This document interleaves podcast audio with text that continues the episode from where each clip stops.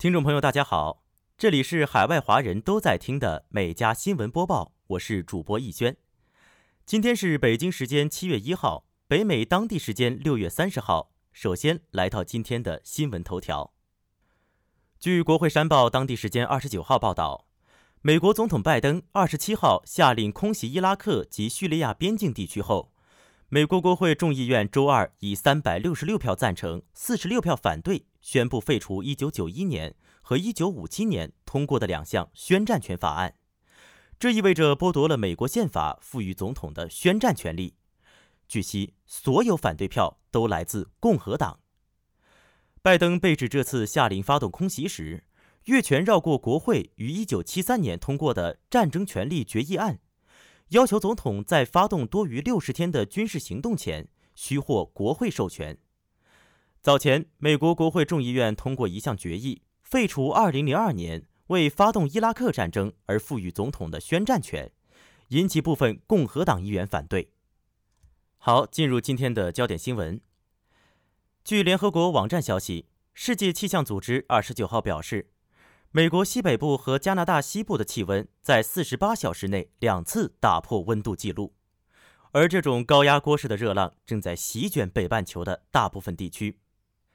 当地时间二十八号，不列颠哥伦比亚省利顿市的气温达到了四十七点五摄氏度，这是加拿大有记录以来出现的最高温度。对于超过一百三十人在此次热浪中死亡的情况，当地官员表示，虽然尚未确定所有人的死因，但可以确定的是，自极端天气开始以来，加拿大面临比以往更高的死亡人数，而高温被认为是导致大多数死亡的原因。而西雅图也以四十二度打破了二十六号四十度的历史新高。高温还导致路面变形或松动。西雅图工人每天至少两次用水冲洗吊桥，以免钢在高温下膨胀，干扰开关运作。高温还迫使学校和公司关闭，疫苗接种移动站也停止服务。波特兰电车因电缆融化，输电网络承受巨大压力，因此暂停服务。据 ABC 报道。日前，二十七岁的菲律宾裔卡塔露娜·安利奎赢得了内华达州选美大赛桂冠，她将代表内华达州参加十一月份美国小姐的角逐。据悉，安利奎不仅是首位摘得内华达小姐桂冠的跨性别女性，还即将成为今年美国小姐大赛中的首位跨性别人士。周一，她在社交媒体上感谢了自己的支持者和变性人社区。非常感谢所有从第一天起就支持我的人，安利奎写道：“我的胜利就是我们的胜利，我们刚刚创造了历史。”据今日美国网站报道，当地时间六月二十九号，美众议院以二百八十五票对一百二十票通过移除雕像的法案，其中六十七名共和党人提出赞成票。该法案之后将被提交至参议院审议。如果法案在参议院获得通过，目前在国会大厦的六尊南方邦联领导人雕像将被移除，包括美国内战时期南方邦联政府总统杰弗逊·戴维斯的雕像。美国南北战争时期，支持维护奴隶制的南方邦联战败，纪念南方邦联的雕像在美国多地建起。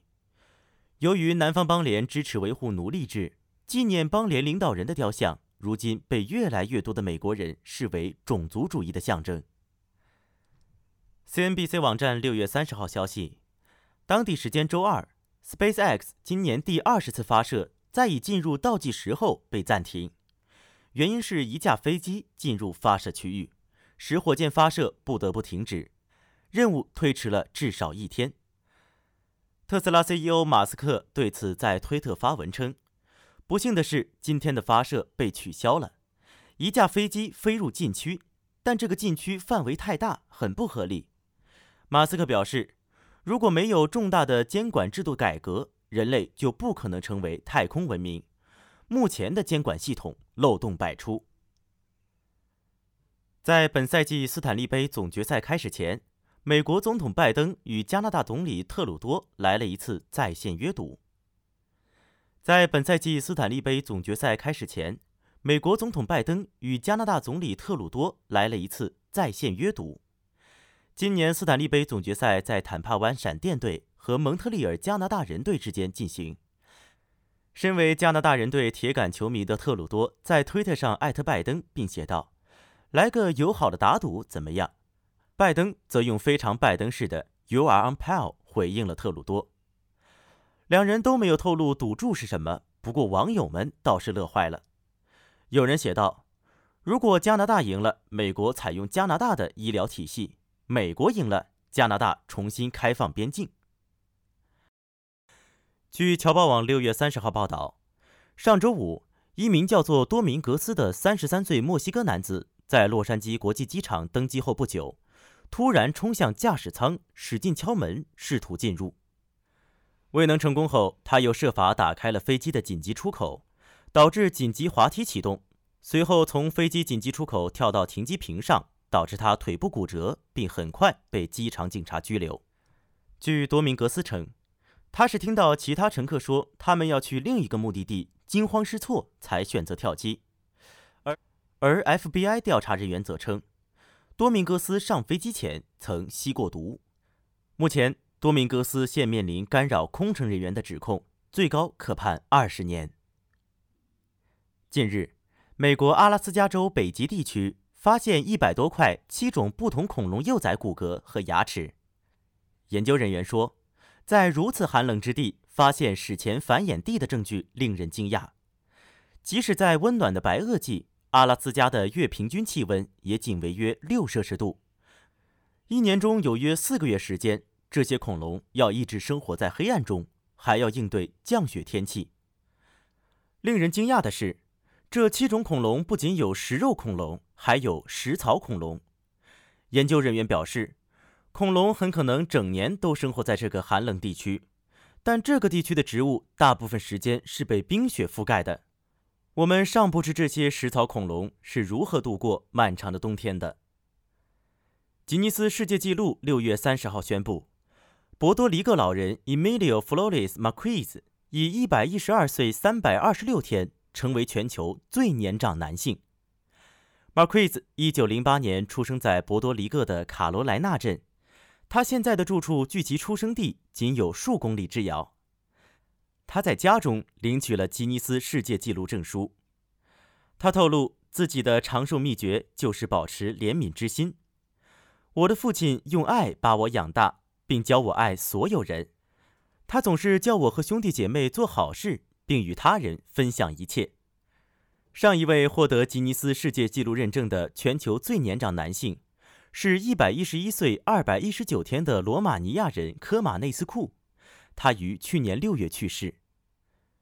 据侨报网当地时间六月二十九号报道，二十七号，Uber CEO 达拉科斯罗萨西在社交媒体上表示，他在周末两天时间里花了几小时在 Uber Eats 送外卖，第一天在三个半小时的时间里完成了十次派送任务。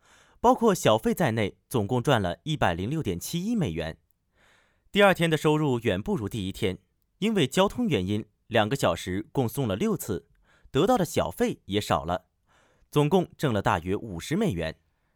根据求职网站 Glassdoor 的数据，Uber Eats 员工的平均时薪从十二美元到十八美元不等，而科斯罗萨西的时薪却远高于此。一些用户网友对此提出了异议。称收入和工作时间不相符。一名公司发言人表示，这一差异跟收到的小费有关。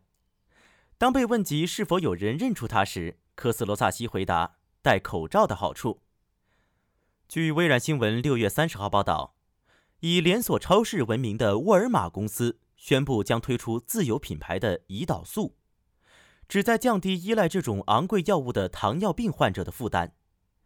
据悉。其自有品牌的胰岛素将委托诺和诺德公司生产。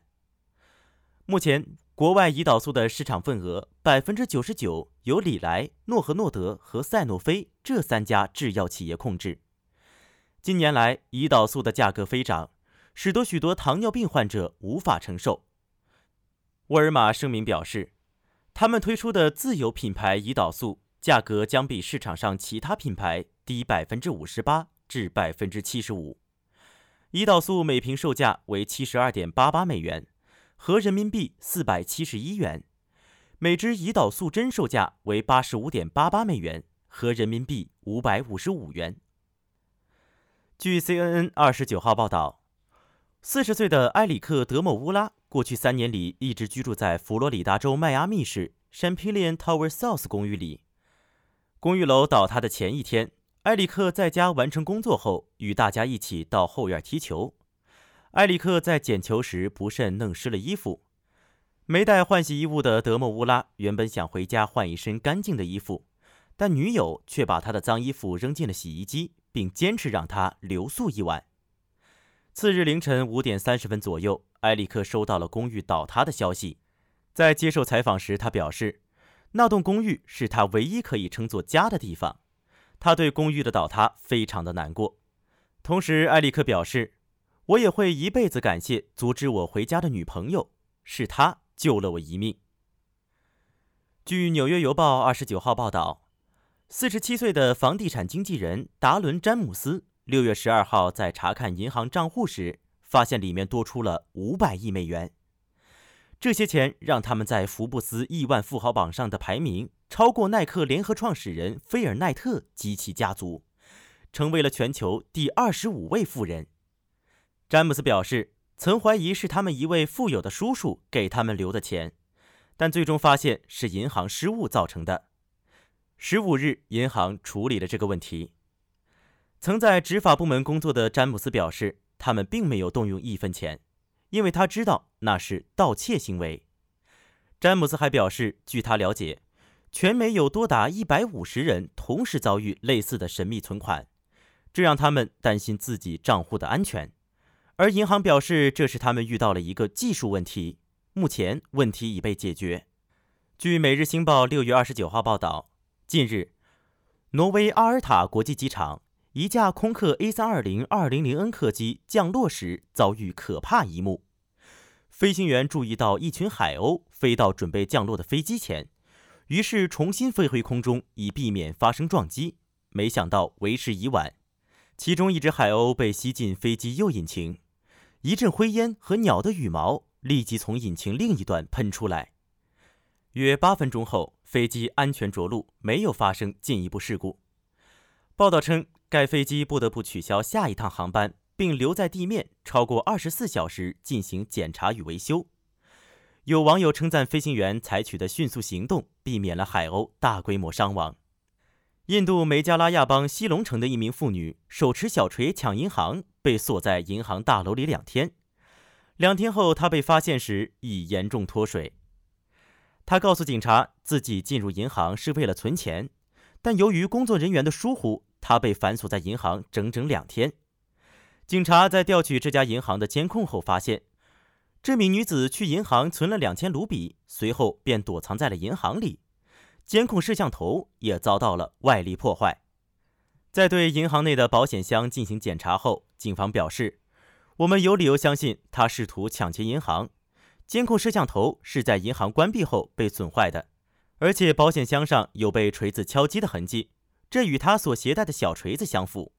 该银行经理已对这名妇女提前诉讼，目前该妇女已被警方逮捕。据《每日邮报》六月二十九号报道，美国福克斯五晨间新闻的主播珍妮特·雷耶斯接到一个诈骗电话，对方声称他要是没有支付名下超过两千七百美元（约人民币一万七千四百五十元）的未结余额，就会遭到逮捕。雷耶斯心知遇上了诈骗犯。当对方要他念出信用卡的卡号时，雷耶斯用倒数着三二一，然后将声音切换成播报新闻时的口吻说：“晚安，我们现在正在电视直播调查电话诈骗犯，联调局正在线。就在我们讲话时，他们正在追踪这个号码。先生，你能否再说一次你的全名？”随后可以听到雷耶斯的手机传出挂电话的嘟嘟声，骗子被成功吓跑。雷斯将这段视频传到社交平台，点击量已经有六百六十多万，网友纷纷留言夸赞他的机智，并分享他们接到诈骗电话时的经历。以上就是今天每家新闻播报的全部内容，我们明天再见。